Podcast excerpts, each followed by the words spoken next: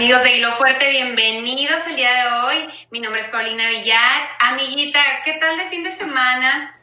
¿Qué onda, amiga? ¿Cómo estás? Mi nombre es Argelia Wong y pues muy relax. Este fin de semana fue muy, este, pues relativamente fue para, para premiar a los niños porque esta semana que empezaron clases, muy difícil para ellos, muy difícil para mamá como nosotras, pero pues ahí la llevamos, amiga. Y bien, bueno, lo mencionas, amiguita, porque hemos tenido ciertas fallas con el internet, pero hacemos todo lo posible por, por hacer este, este programa, amiga. Así es, y hoy súper contenta porque nos vamos a Oscar, bienvenido, nos va a enseñar cuáles van a ser los mejores tips para comprar, para vender, para rentar. Este, si usted tiene ahorita a lo mejor de, de, de pues no sé, de comprar su casita, aquí nos va a dar los mejores tips. Bienvenido a Hilo Fuerte. Paulina, buenos días. Argelia, ¿cómo están? ¿Cómo pasaron el fin de semana? Muy bien. Muy bien. Muy bien, bueno, para los que no conocen, eh, Oscar Macías, vamos a leer un poquito de tu biografía para que sepan con quién estamos hablando. Bueno, Oscar tiene 17 años de experiencia en bienes raíces comercial y residencial. Eh, pertenece al grupo de Real Estate Broker de 83 agentes de Real Realty One Group Mendes Burke tiene seis años de experiencia manejando el portafolio de propiedades de renta, ayudando a clientes a aumentar su patrimonio. También tiene 17 años, 17 años de experiencia comprando, remodelando y viviendo, vendiendo propiedades. Y bueno, es un placer, Oscar, tenerte el día de hoy con nosotros, un gran amigo. Y bueno, amiga, no es el mejor, es el más fregón del paso. Es por eso que Estamos súper contentas de que hayas aceptado la invitación el día de hoy con nosotras, amiguita. Amiga, nosotros tenemos a los mejores. Gracias. Gracias, qué lindas. Estoy bueno, muy contento de estar aquí con ustedes.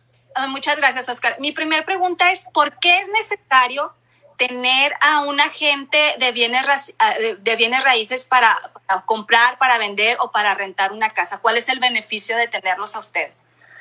Yo creo que es importante, Argelia, porque los agentes que se dedican 100% a esto conocen el mercado local. El mercado del Paso es completamente diferente que el de Juárez, que el de Las Cruces, que el de Albuquerque, etcétera, ¿no? Entonces, tú como comprador quieres asegurarte que estás haciendo bien las cosas. No nada más en el proceso, sino también que estás adquiriendo la casa a buen precio. Me explico, que no estás pagando más por ella, que no vas a batallar en venderle en un futuro si es que, tienes que vender. Claro.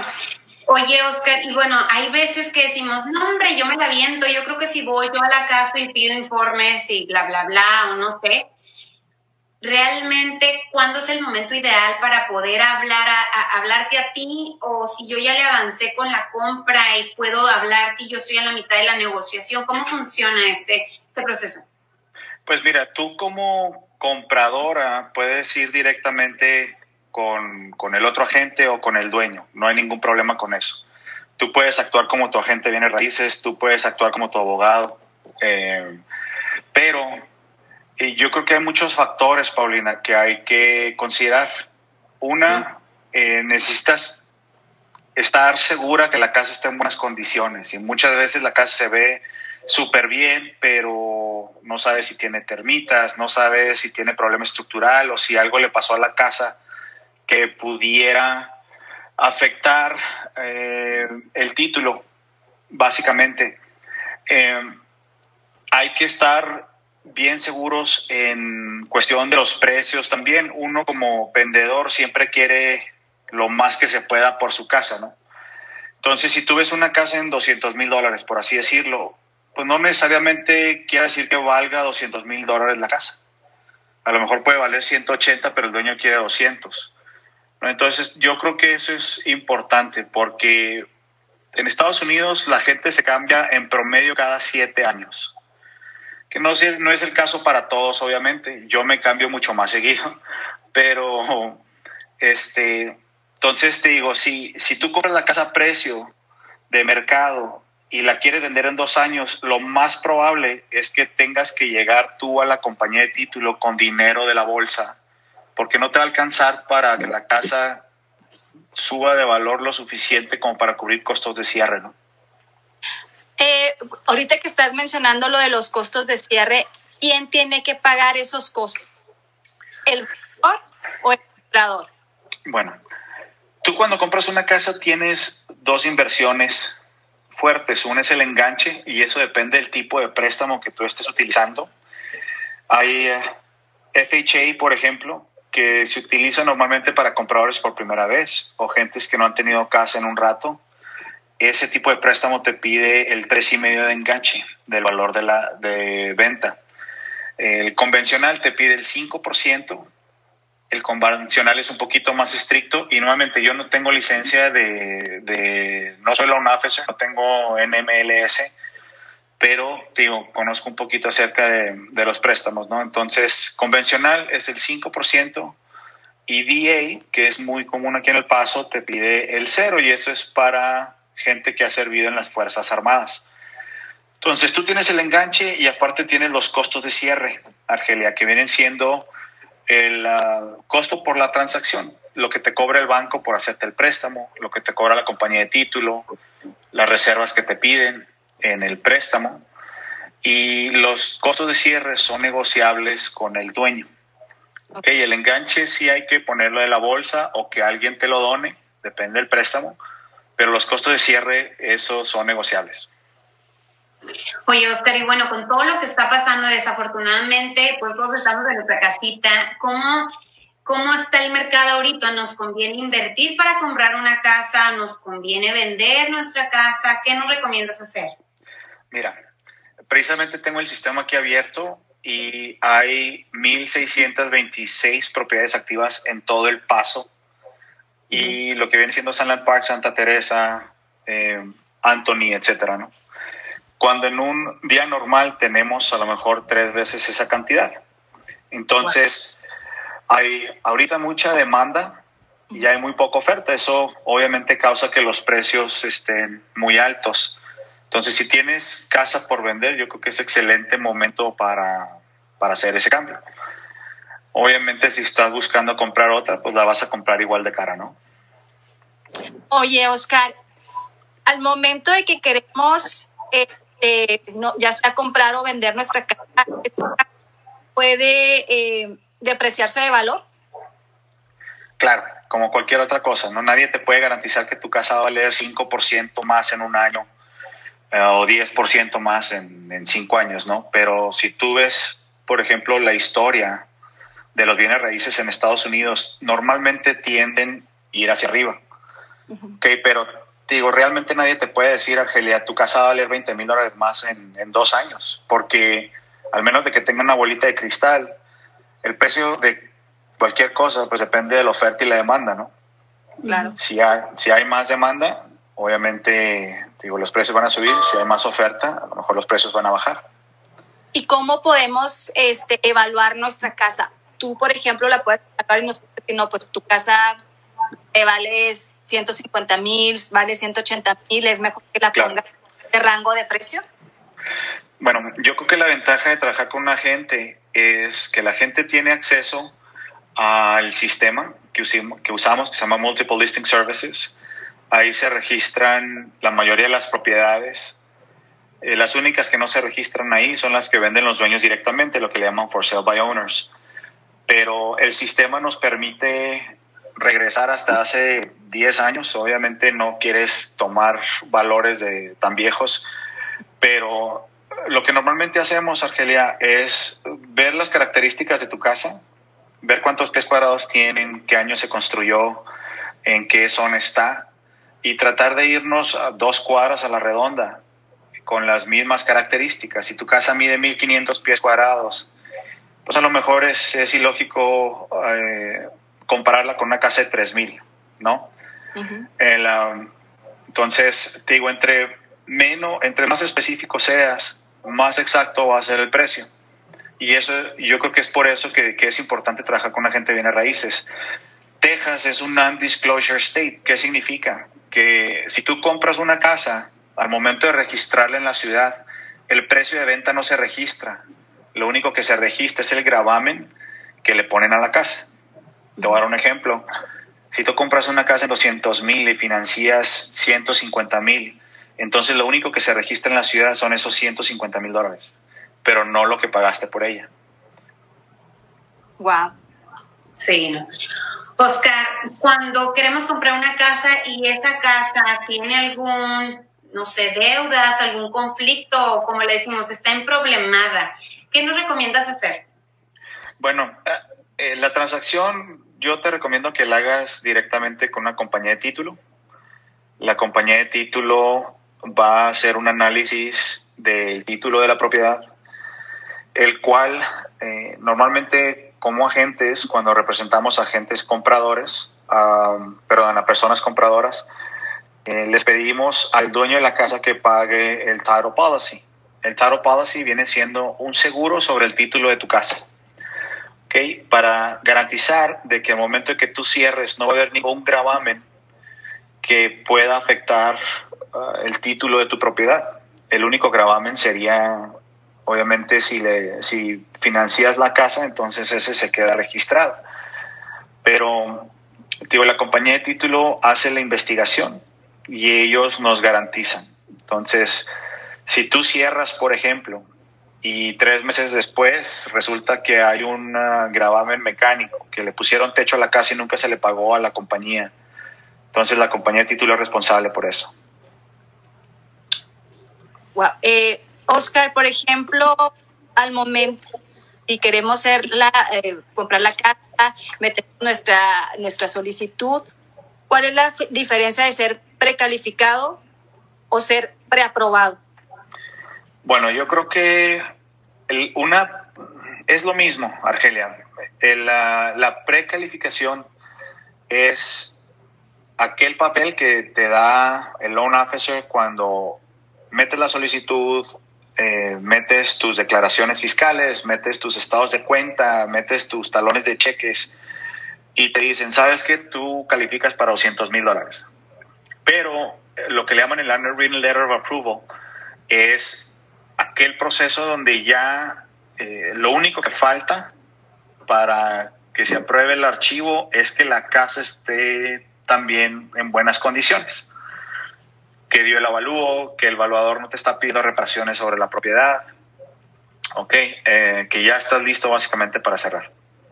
Entonces, una preaprobación es la carta que te da el loan officer cuando ya le entregaste declaraciones, estados de cuenta, talones de cheques y ya revisó básicamente lo básico, ¿no? Que es crédito, eh, tu debt to income ratio está donde debe estar el debt to income ratio viene siendo lo que ganas comparado con lo que gastas fijo.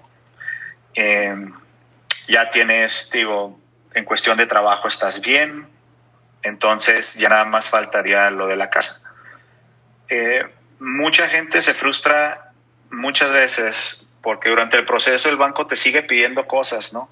Alguna carta de explicación o un estado de cuenta más reciente o un talón de cheque más reciente que no los extrañe. obviamente ellos están prestando el dinero y ellos quieren asegurarse de que no ha cambiado la situación desde que metiste el contrato hasta que cierras.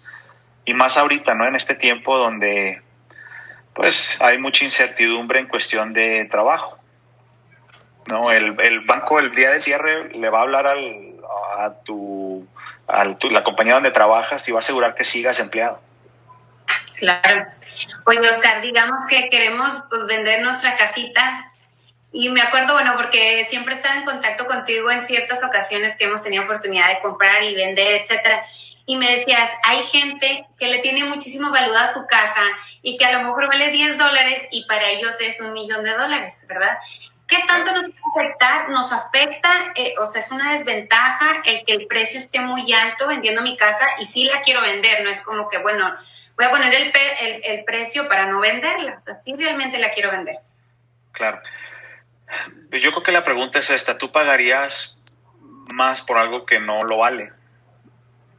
¿Me entiendes? Y, y, yo en lo personal no, al menos de que tuviera que tener lo que es la casa de mis sueños, ¿me explico? O algún otro factor fuera de lo común. Pero si yo voy a comprar una casa yo quiero asegurarme que la estoy comprando a buen precio, ¿no? Eh, la ganancia yo creo que la, la haces o la obtienes cuando compras, no cuando vendes. Lo único que controlas es la compra. La venta, pues va a depender de otros factores, ¿no? Cómo están los intereses.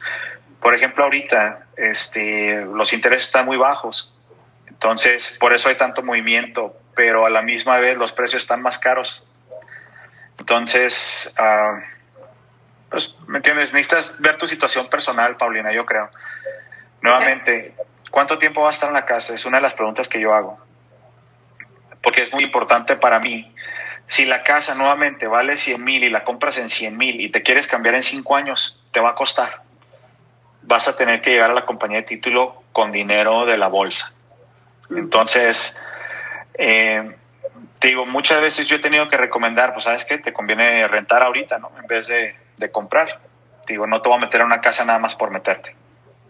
Oye, por ejemplo, eh, ya tienes este, ya fuiste aprobado, ya tienes eh, todo para comprar esa casa que te gustó. En ese momento te puedes echar para atrás y decir, ¿saben qué? No, no hay algo que una intuicióncita que tengo y no quiero, siempre me voy a echar para atrás, no quiero. Ok. El, acuerdo. ¿Te, ¿Te, afecta en tu crédito al momento que te echas para atrás o no? No. El acuerdo es legal, se convierte en un acuerdo legal cuando todo el mundo firma y todo el mundo está de acuerdo. Entonces de ahí empiezan a contar los tiempos y por eso es bien importante tener en mente esos tiempos. Entonces, tú cuando vamos a poner que encuentras la casa, Argelia, eh, pusiste tu depósito que se llama Earnest Money. En el contrato tú tienes un párrafo el cual es el protege al comprador, es el derecho indiscutible del comprador, no del vendedor, de cancelar el contrato por cualquier razón, siempre y cuando lo hagas dentro de ese periodo de tiempo. Y por esa razón, normalmente ofreces una cantidad monetaria, y eso es negociable, por ciertos días, que también es negociable. Digo, lo, lo más común aquí es ver entre 50 dólares por 10 días o 7 días. Entonces, dentro de esos 7 días, tú lo que quieres hacer es mandar a inspeccionar la casa, asegurar de que está en buenas condiciones. Al momento de inspeccionarla, no esperes una inspección sin ninguna marca, porque el trabajo del inspector es sacar cosas, ¿no? En, la casa. Y si tu casa fue construida el año pasado, o hace dos años, o hace diez años, los códigos de construcciones van cambiando. Y aunque en aquel entonces está, haya estado tu casa bien construida, pues ahorita a lo mejor es otro código, ¿no? Y el inspector lo tiene que marcar forzosamente. Ok, entonces, dentro de ese periodo de opción, tú, uh, digo, inspeccionas la casa, te aseguras de que sea la casa correcta para ustedes. Muchas veces cuando vas a verla te emocionas y dices, esta es la buena, y tres días después dices, sabes que no es realmente lo que yo quiero, ¿no? Entonces, siempre y cuando lo hagas dentro del periodo de opción, no pasa nada, no pierdes el earnest money. Ya cuando haces la inspección, si hay algo que quieras renegociar, ese es el tiempo de hacerlo vamos a suponer que el techo se necesita cambiar. Es el tiempo para hacerlo, ¿no? Una, eh, le puedes pedir al, dueño que lo cambie, le puedes pedir al dueño que te baje el precio, le puedes decir al dueño que, eh, no sé, te dé cierto dinero uh, más para costos de cierre.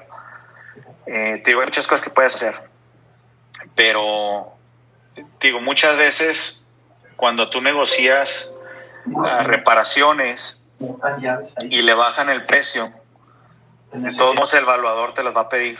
Entonces, digo, hay que, digo, por eso yo creo que, que alguien que se dedique a esto es la persona adecuada para ayudarte con la transacción. Claro, por supuesto. Y bueno, em, tenemos la ventaja de vivir en la frontera por muchas razones, ¿verdad? Mexicanos pueden comprar alguna propiedad aquí en Estados Unidos, en cualquier estado, ¿se puede, no se puede? Y también quería preguntarte si, este, si puedes en cualquier estado, o sea, me refiero porque está muy cerca aquí lo que México y Texas. Sí, tú puedes comprar como inversionista extranjero, tú puedes comprar propiedades en Estados Unidos sin ningún problema. Aquí el problema es cuando vas a vender la casa o la propiedad, ¿no? Si tú tienes, digo, todo el derecho de comprar propiedades, pero tienes la misma obligación de pagar impuestos sobre ganancia que cualquier ciudadano americano o residente. Entonces, el, ah, al momento de tú vender la casa como mexicano en este caso, eh, la compañía de título te va a retener el 15% de la venta y ese es del precio, no de la ganancia. Y digo, ahí es donde ya entra un proceso que les recomiendo que hablen con un, ah, un abogado fiscal. Tienes que sacar un tax ID number, hacer una declaración, etcétera, ¿no? Pero, digo, al momento de la venta te van a retener el 15%.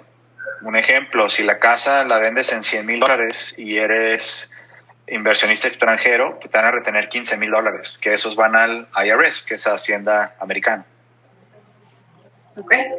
Oye, Oscar, y por ejemplo, ¿cuáles son las desventajas, de, como decía Paulina, de, de, de poner en tu casa el precio tan alto o las desventajas de meterle a esa casa, no sé, a lo mejor una alberca y, y pensando que pues, si le pones alberca, si le metes una cocina eh, bueno, el precio.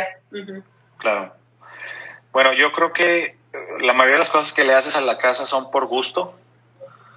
¿Ok? Eh, por ejemplo, una alberca. A lo mejor la alberca te cuesta 35 mil dólares, 40 mil dólares, pero cuando la quieras vender, a lo mejor el evaluador nada más te va a dar 12 mil o 15 mil dólares por ella. Lo mismo con los paneles solares. Todo eso es algo muy personal, ¿no? Entonces, si tú eh, vamos a poner, tienes una casa en cierta área y le metes cosas a tu casa que en esa área no son tan comunes, pues a lo mejor no te lo van a pagar dólar por dólar. Ok, me refiero a, a granitos o pisos de madera o alguna otra cosa, ¿no? Lo mismo, si tu casa no tiene esas cualidades, pues a lo mejor la van a sacrificar en el precio, porque todas las demás sí lo tienen. Pero ahí es cuando entra el estudio de mercado. Sí, ahí es cuando hay que, hay que hacer el análisis lo más cercano a la propiedad que estás vendiendo posible. Entonces, eh, te digo nuevamente, la, la desventaja de poner tu casa en venta tan cara, pues que a lo mejor no la vendes. Y entre más tiempo dure una propiedad en venta, pues la gente empieza a preguntar por qué no se está vendiendo, a lo mejor hay algo mal con la casa. Y cuando realmente lo único que es es que está muy cara explico? Entonces, eh, digo, y, obviamente tenemos acceso a toda esa información. ¿Qué es lo que está en venta? ¿Cuánto tiempo tienen en venta? Este, ¿Qué es lo que se ha vendido en el área? ¿Qué es lo que pusieron en venta y no se vendió? ¿Que se venció? Todos esos son factores que, que tomamos en cuenta para determinar en cuánto la vamos a enlistar. Claro. Oscar, pues la gente, la verdad, está muy interesada en este tema. Gracias a todos los que nos han escrito y les ha dado like y compartieron que íbamos a tener este tema el día de hoy. Eh, y bueno, nos hacen unas preguntas. Dice, ¿es buen momento ahorita para refinanciar mi propiedad? Depende del interés que tengas. Si, si tienes, digo, ahorita el, la semana pasada me estaban diciendo que el interés en un préstamo comercial estaba al 287.5. Si lo sacas a 15 años, a lo mejor va a estar más, este, más bajo. Eh, considera que vas a tener costos de cierre al momento de refinanciar tu casa también. Entonces, si te va a costar 5 mil dólares refinanciarla, que lo van a meter al préstamo y te vas a ahorrar 20 dólares al mes, ¿cuántos años me va a tardar para recuperar esos 5 mil dólares?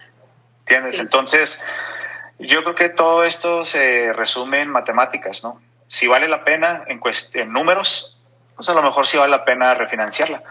Este, si tienes un interés del 6%, del 5%, del 4% y te vas a quedar en la casa muchos años, haz las cuentas para ver cuánto te costaría refinanciar, cuánto te estarías ahorrando al mes y cuántos años tardarías en recuperar ese dinero. Ok, entonces si te cuesta 5 mil dólares y te estás ahorrando 20 dólares al, al, mes, que son 240 dólares al año, pues te vas a tardar a lo mejor 10 años en recuperar ese dinero, ¿no? ¿Vale la pena? Probablemente no. Pero si te estás ahorrando 200, 300 dólares al mes y en un año y medio, dos años lo recuperas, entonces a lo mejor y sí. Digo, yo creo que todo es basado en números. Eh, que calle Oscar y vemos una casa y nos no te, te, preguntamos a ti, le preguntamos a cualquier vendedor de, de, bienes raíces y es porque la está quitando el banco y está muy barata. ¿La podemos comprar? Ah, hay varias maneras de comprar foreclosures, Argelia. Una, puedes ir a la corte y comprarla directamente ahí. El segundo martes de cada mes hay una subasta en el primer piso de ahí en el edificio de vidrio en la San Antonio. Y hay diferentes abogados que traen portafolios de, de casas que están rematando. La desventaja de eso es de que una te dan un par de horas para ir por el cheque y pagarle en efectivo. Segunda, eh, no puedes inspeccionar la casa porque no puedes entrar. Tercera, muchas veces está habitada y hay que hacer el proceso de evicción. Y más que nada, las condiciones, ¿no? a mí me ha tocado ver, por ejemplo, propiedades con concreto en las tuberías. Entonces, si, si compras una casa ciegas, pues te puede salir más caro el caldo que las albóndigas, como decimos. La otra manera son uh, las propiedades que están ya enlistadas con alguna agencia, llámese Realty One Group, uh, llámese Keller Williams, Century 21, ERA, etcétera. Esas propiedades eh, que siguen siendo foreclosures, las puedes inspeccionar. ¿Entiendes? Ahí sí te da el banco el permiso de inspeccionarlas, obviamente, a tu costo. Normalmente eh, te van a pedir que tú conectes los servicios, ¿ok? Y te dan a lo mejor siete días, es un tiempo a lo mejor un poquito más reducido que en una transacción normal. En cuestión de tiempos, eh, digo, yo creo que el, va a tardar más o menos lo mismo, 30, 45 días si hay un préstamo involucrado. Si es en efectivo, entonces en lo que tarde la compañía de título en hacer el estudio de la propiedad, del título de la propiedad que es más o menos 10 días. Ahorita están un poquito atrasados. Claro. Oye, Oscar, bueno, eh, sabemos que, que, las casas están asignadas a ciertos agentes. ¿Podemos nosotros tener nuestro propio cliente? Un poquito congelada la imagen. Ay, ¿sí me escuchan? ¿Me oyen? Sí. Y así como Talía, ¿me sienten? Sí, se me hace que Argelia es la que está teniendo problemas, ¿verdad? Y no nosotros. Vamos pronto, ¿por qué? Sí, déjame le mando un mensajito rápido porque ella, pues, la verdad no, no está entendiendo qué está pasando. Pero mi pregunta es, Oscar, que hay ciertos agentes que ya, pues, obviamente están manejando otras casas. ¿Pudiera yo tener mi agente, hablarle y decirle, ¿sabes qué? Me interesa esta. Este, ¿cómo, ¿Cómo se maneja esa situación? Mira, te recomiendo, si tú tienes agente, Paulina, te recomiendo que le des esa dirección a tu agente y que tu agente sea el del contacto. Que muchas veces hay, hay malentendidos eh, de que no pensé que traía esa gente, de que quien la vendió, etcétera, ¿no? Entonces, para evitar este tipo de cosas y tener una mejor representación, pues yo diría que le hablaras a tu agente y le digas, ¿sabes qué? Me interesa esta casa. Eh, digo, saca la información, ¿no? Entonces, si la trae ERA, si la traemos nosotros, si la trae Century 21, la ventaja que tenemos aquí en Estados Unidos y, siendo realtors, que es pertenecer a la National Association of Realtors, es que tienes el acceso al sistema. Entonces, al momento de tener tu acceso al sistema, puedes ver todas las opciones para tu cliente. Mm, Me explico. Entonces, si tú andas buscando una casa en el área del oeste y quieres entre más o menos 2.500 pies cuadrados, yo tengo acceso a todas las casas que están disponibles. No necesariamente tienes que hablarle a la gente que la trae. Hay dos tipos de representación aquí en Texas. Entonces, tú puedes representar al comprador o puedes representar al vendedor. Sí, y si yo represento al comprador, mi obligación es hacia el vende al, al, vendedor o al comprador, dependiendo del que represente. Entonces, si yo te represento a ti como compradora, mi intención es agarrar el precio de la casa lo más bajo posible para ti, poner más dinero en tu bolsa. Si yo represento al vendedor, entonces mi intención es venderla por el mayor dinero posible, para poner más dinero en su bolsa. Aquí la, la digo, y, y, hay muchas agencias que te permiten hacer o, ser intermediario Y si eres intermediario, entonces realmente no puedes dar asesoría ni al uno ni al otro, simplemente puedes pasar los documentos eh, que te presentan. Y para eso tienes que tenerlo por escrito, tienes que tener permiso del comprador y permiso del vendedor. O sea, su licencia es por estado o, tú, o yo, por ejemplo, te podría decir, ¿sabes qué? Me encontré una casa en Nueva York, Oscar, hazme, no sé, ayúdame con la compra. Mira, la ventaja que tenemos nosotros eh, con Realty One Group es que tenemos, digo, la franquicia es de aquí el paso, obviamente, pero hay franquicias normalmente en todos los estados. Y si tú andas buscando una casa en Nueva York o en California o en Las Vegas, pues tenemos contactos allá que te pueden dar el, mismo servicio que nosotros, ¿no? Entonces seguirías teniendo, digo, esa persona que está cuidando tu mejor interés, ¿no? Entonces, si tienes, si quieres comprar una casa en Ruidoso o en cualquier otro lado, avísame y yo consigo a alguien que sea el experto en esa área. Yo no me aventuraría a conseguirte una casa en un área donde yo no estoy familiarizado, porque a lo mejor no te voy a hacer no te voy a dar el mejor servicio, ¿me entiendes? Te pudiera perjudicar. Pero sí tengo acceso a los agentes que son los expertos en ese mercado en particular. Oye, Oscar, ¿y cuál es la diferencia de un agente de listado y un agente de ventas? ¿Un agente de qué, perdón, Argelia? Listado. ¿Listado? Ajá. Bueno, un listing agent es aquella persona que representa al vendedor y es la información que tú ves en el sistema, ¿no? Entonces, vamos a poner una casa en el oeste, está enlistada por esta agencia. Ese es el listing agent. El uh, buyer's agent es aquella persona que representa al comprador.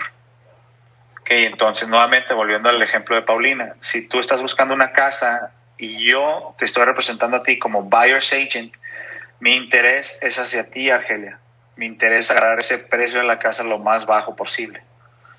¿Ok?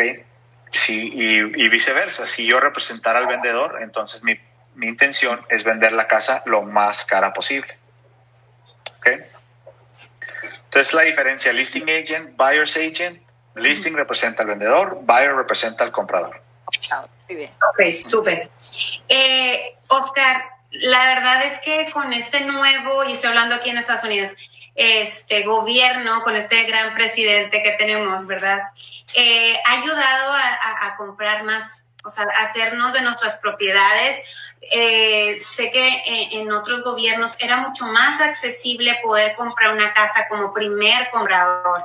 Eh, ¿Cómo se están manejando estas leyes, estos cambios o beneficios con esta nueva administración? Bueno, yo creo que más que la administración, Paulina, son los cambios que hay en la industria de los préstamos. Ok. Ok. Entonces, si los préstamos son más estrictos ahorita, pues obviamente va a ser un poquito más difícil comprar casa porque te van a pedir más requisitos. Y eso a lo mejor puede ser un crédito más alto o un debt to income ratio más bajo. Pero digo, no creo que tenga ah, mucho que ver con quién esté en la, en la Casa Blanca, sino digo, los cambios más que nada en, ah, en la industria hipotecaria, ¿no? Si los intereses suben eso va a tener un factor bastante eh, pesado en la industria de los bienes raíces. Si los intereses bajan, lo mismo, lo estamos viendo ahorita. Eh, no sé si se acuerdan, pero hace como 12, 13 años, los préstamos eran mucho más holgados. Eran, necesitabas mucho menos requisitos. ¿Qué es lo que pasó? Pues que eventualmente todo eso, digo, llegó a, a, ¿cuál es la palabra? A destruir de cierta manera el, el, mercado de las hipotecas.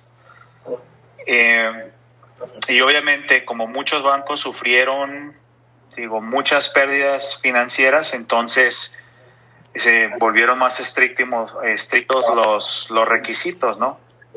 Y una vez ya que, que te digo que tengo un tiempo siendo más estrictos, pues a lo mejor al rato son más holgados nuevamente y es un ciclo. Entonces ahorita estamos en un periodo de tiempo donde los préstamos obviamente son más estrictos. ¿Por qué? Porque te piden un mejor crédito por lo que pasó hace 12 años, 13 años y, y obviamente, te digo, van cambiando, ¿no? Las, las reglas, pero ahorita es buen momento de comprar, dependiendo de tu situación. Si quieres comprar casa y quedarte ahí en ella mucho tiempo, ¿por qué no? Me explico, si, si te piensas salir de ella en dos años y si le quieres sacar dinero, pues bueno, tiene que ser una muy buena compra para que eso suceda.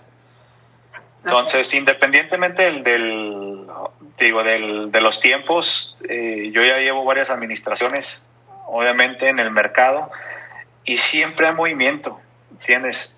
Siempre movimiento. Eh, lo vemos mucho, por ejemplo, con, con los agentes, ¿no? Empieza a haber muchas ventas y hay más agentes también en la industria y se empieza a poner poquito difícil y las más agentes se salen, ¿no? Entonces, digo, yo creo que todo al final de cuentas es un ciclo. Claro. Oye, Oscar, ¿y qué nos recomiendas ahorita que estás hablando que la, hay más requisitos hasta en los bancos para que a un préstamo? ¿Nos recomiendas un inversionista o quedar o esperar a que nuestro, no sé, que se mejore la situación en los bancos y no nos pidan tantos requisitos? Eh, nuevamente, Argelia, yo creo que eh, eso va a determinar, va a depender de los números.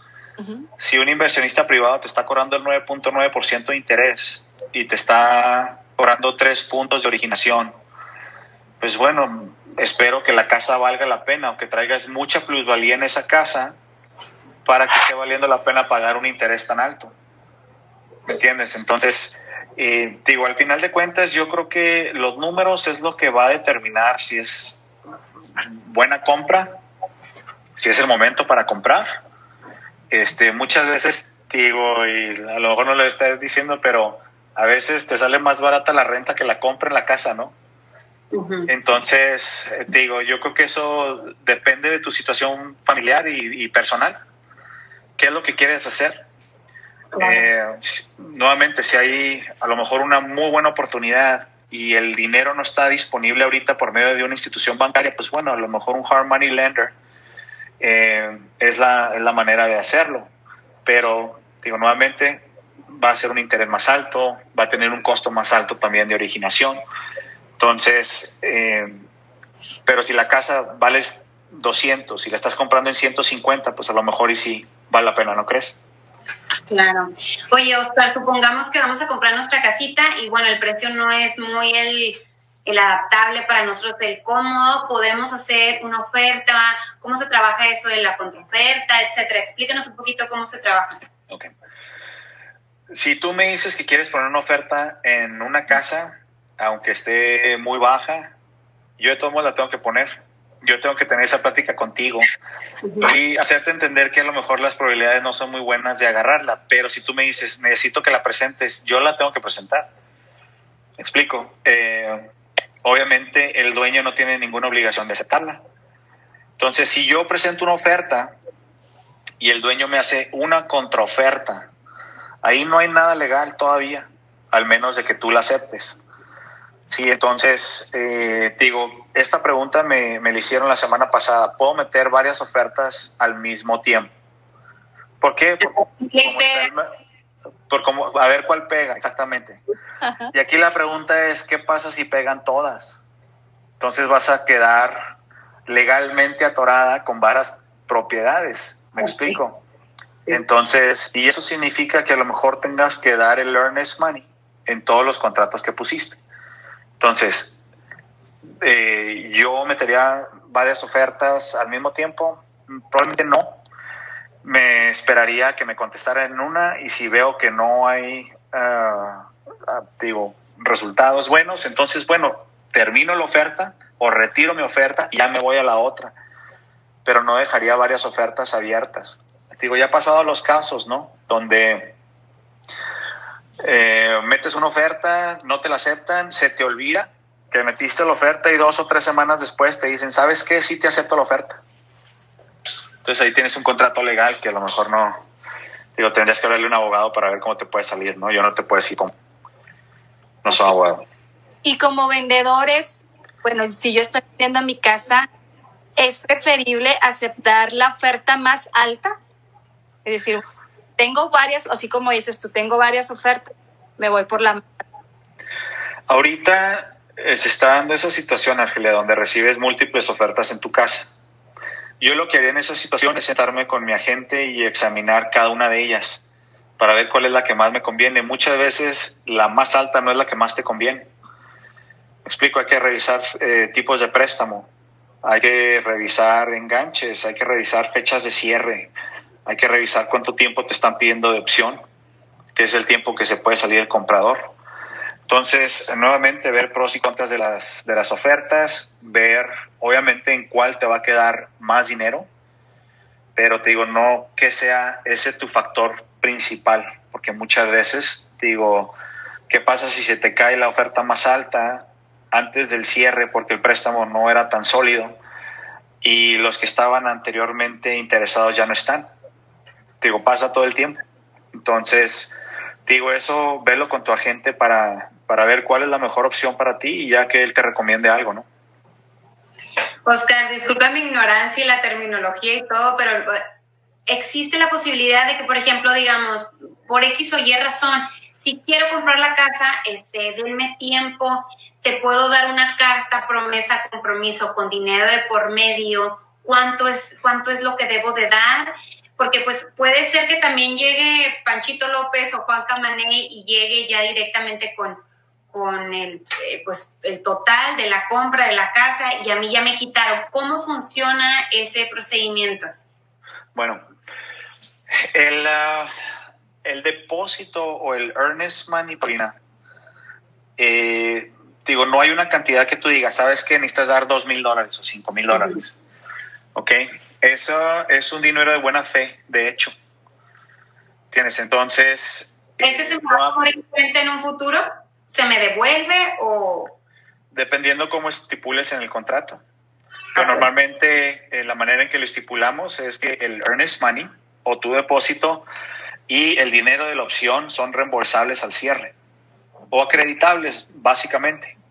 Okay, entonces, eh, digo, eso también puede ser un factor de que el vendedor se vaya con otra oferta, ¿no? Que vea un earnest money un poquito más alto que el tuyo. Pero te digo, ahí sí también viene con a lo mejor poquitos más riesgos. Una no es nada más la cantidad del dinero, sino también, vamos a suponer que no llegas a cerrar, pues a lo mejor el vendedor te puede demandar por tres veces la cantidad del depósito.